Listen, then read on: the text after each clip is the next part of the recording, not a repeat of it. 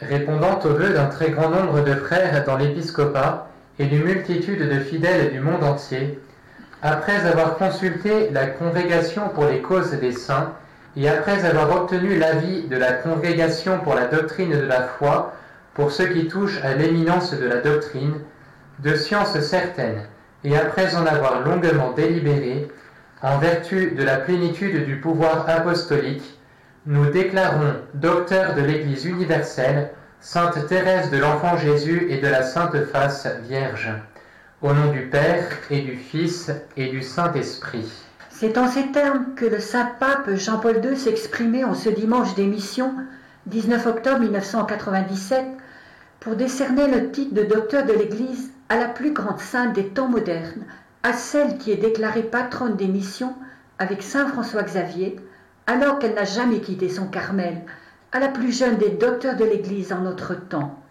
Parmi les petits auxquels les secrets du royaume ont été manifestés d'une manière toute particulière, resplendit Thérèse de l'Enfant Jésus et de la Sainte Face, moniale professe de l'ordre des Carmélites déchaussés, dont le centenaire de l'entrée dans la patrie céleste est célébré cette année. Pendant sa vie, Thérèse a découvert de nouvelles lumières, des sens cachés et mystérieux, et elle a reçu du divin maître la science d'amour qu'elle a montrée dans ses écrits avec une réelle originalité. Qui est cette Thérèse de l'Enfant Jésus et de la Sainte Face, jeune carmélite, qui pendant neuf ans de vie cloîtrée, sans avoir fait des œuvres extraordinaires, s'insurge envers les grands penseurs de son époque par sa vie toute donnée à Jésus, renversant d'une certaine manière toutes leurs assurances intellectuelles et scientifiques pour affirmer que la seule véritable science qui demeure est celle de l'amour. Cette petite sainte, que l'on aurait pu qualifier de sainte à l'odeur de rose, si l'on en reste à la superficie de sa pensée, se révèle très vite un grand maître spirituel aimé par tous et acquiert ce beau titre de docteur de l'Église universelle. Mère Marie-Augusta, notre fondatrice, désirait qu'elle devienne l'amie de chacun de ses enfants spirituels. La petite Thérèse est donc docteur de l'Église, mais de quelle science parle-t-on? Saint Jean-Paul II explique. Même si Thérèse n'a pas un corps de doctrine proprement dit, de véritables éclairs de doctrine se dégagent de ses écrits qui, comme par un charisme de l'Esprit Saint, touche au centre même du message de la révélation dans une vision originale et inédite, présentant un enseignement de qualité éminente.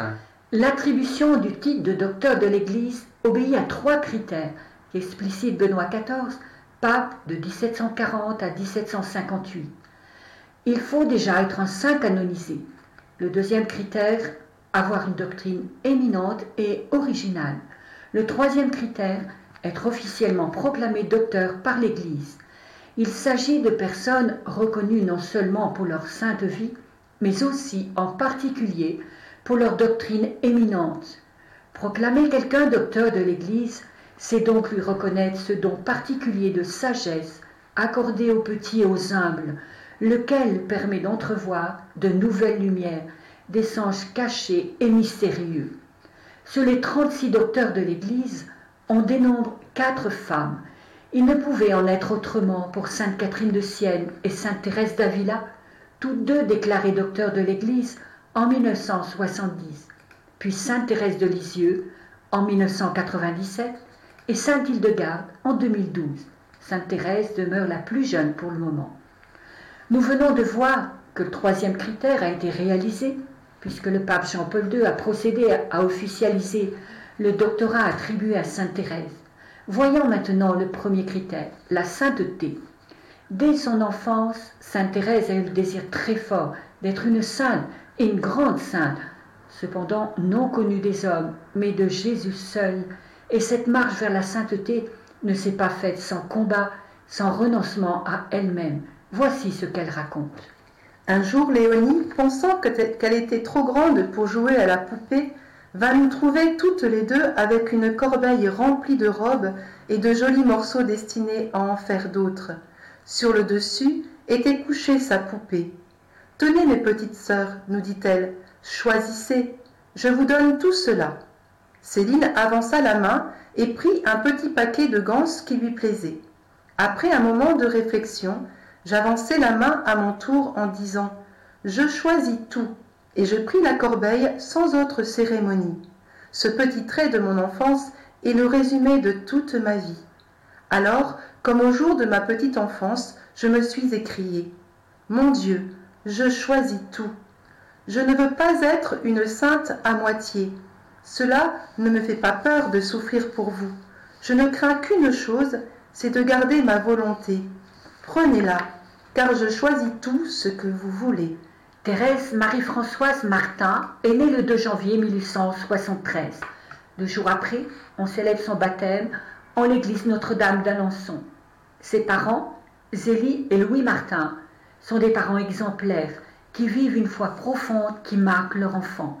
Ils sont canonisés le 18 octobre 2015 par le pape François de caractère joyeux, mais parfois impatient et colérique, Thérèse devient une petite fille épanouie au sein de sa famille. Toute ma vie, le bon Dieu s'est plu à m'entourer d'amour. Mes premiers souvenirs sont empreints des sourires et des caresses les plus tendres. Mais s'il avait placé près de moi beaucoup d'amour, il en avait mis aussi dans mon petit cœur, le créant aimant et sensible. Aussi j'aimais beaucoup papa et maman, et leur témoigner ma tendresse de mille manières. Or j'étais très expansive.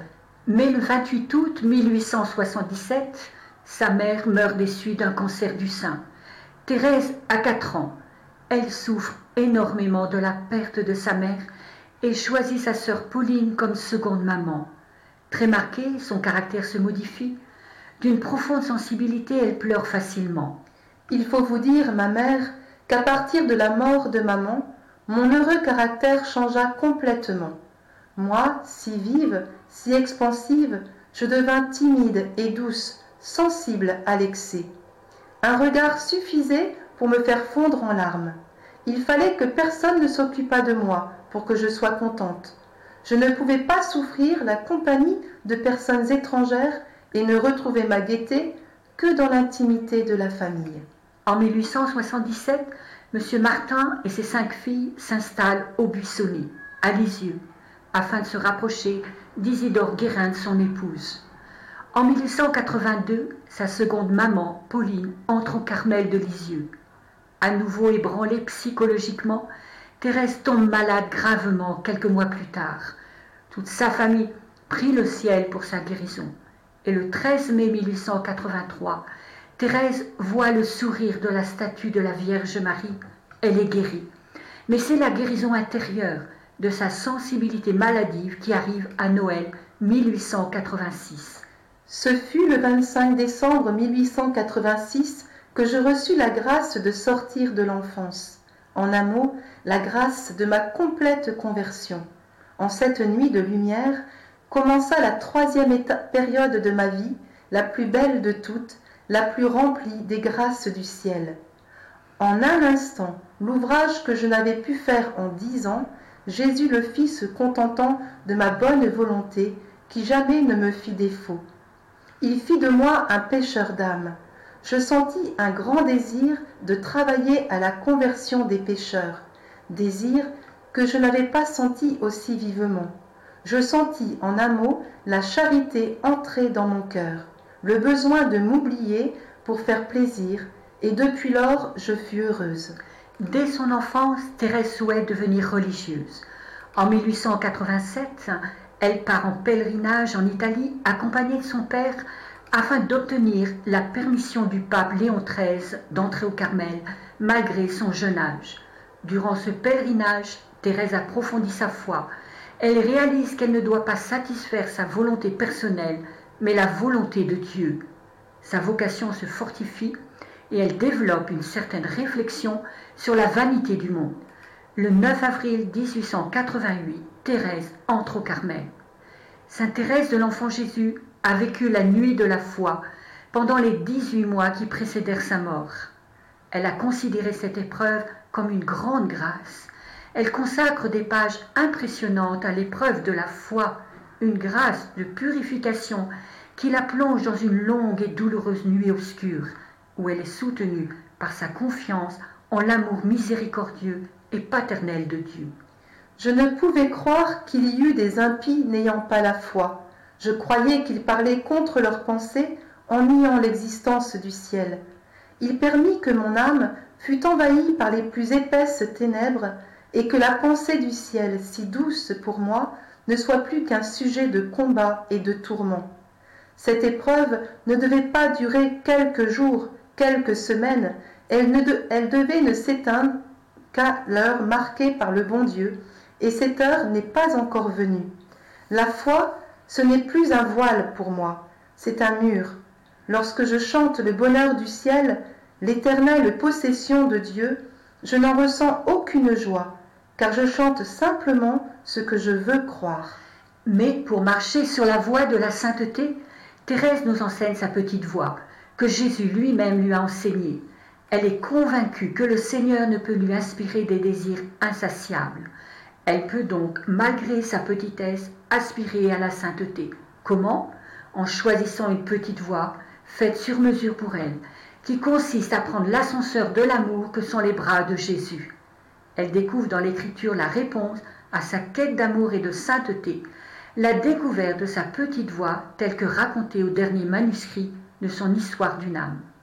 Je veux chercher le moyen d'aller au ciel par une petite voie bien droite, bien courte, une petite voie toute nouvelle. Nous sommes dans un siècle d'invention. Maintenant, ce n'est plus la peine de gravir les marches d'un escalier. Chez les riches, un ascenseur le remplace avantageusement. Moi, je voudrais aussi trouver un ascenseur pour m'élever jusqu'à Jésus, car je suis trop petite monter le rude escalier de la perfection. L'ascenseur qui doit m'élever jusqu'au ciel, ce sont vos bras, ô Jésus. Pour cela, je n'ai pas besoin de grandir. Au contraire, il faut que je reste petite, que je le devienne de plus en plus. Ô mon Dieu, vous avez dépassé mon attente, et moi je veux chanter vos miséricordes.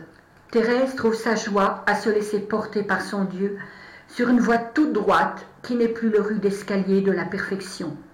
Thérèse enseignera cette petite voie avec l'autorité de celle qui ouvre un nouveau chemin dans le domaine de la vie spirituelle. Et elle réalise très tôt que sa petite voix se distingue de celle des grands saints par l'utilisation des moyens ordinaires et des vertus de l'enfant spirituel. Simplicité, humilité, abandon, droiture, audace et joie de pouvoir consoler Jésus par un amour désintéressé. Je sens que ma mission est sur le point de commencer, ma mission de faire aimer aux âmes le bon Dieu comme je l'aime, de donner ma petite voix aux âmes. Si mes voeux sont exaucés, mon ciel se passera sur terre jusqu'à la fin des temps. Oui, je veux passer mon ciel à faire le bien sur terre. Mère Marie-Augusta fait écho à cela en disant à ses enfants spirituels Allez de l'avant dans vos découvertes de l'amour devenez des apôtres de l'amour.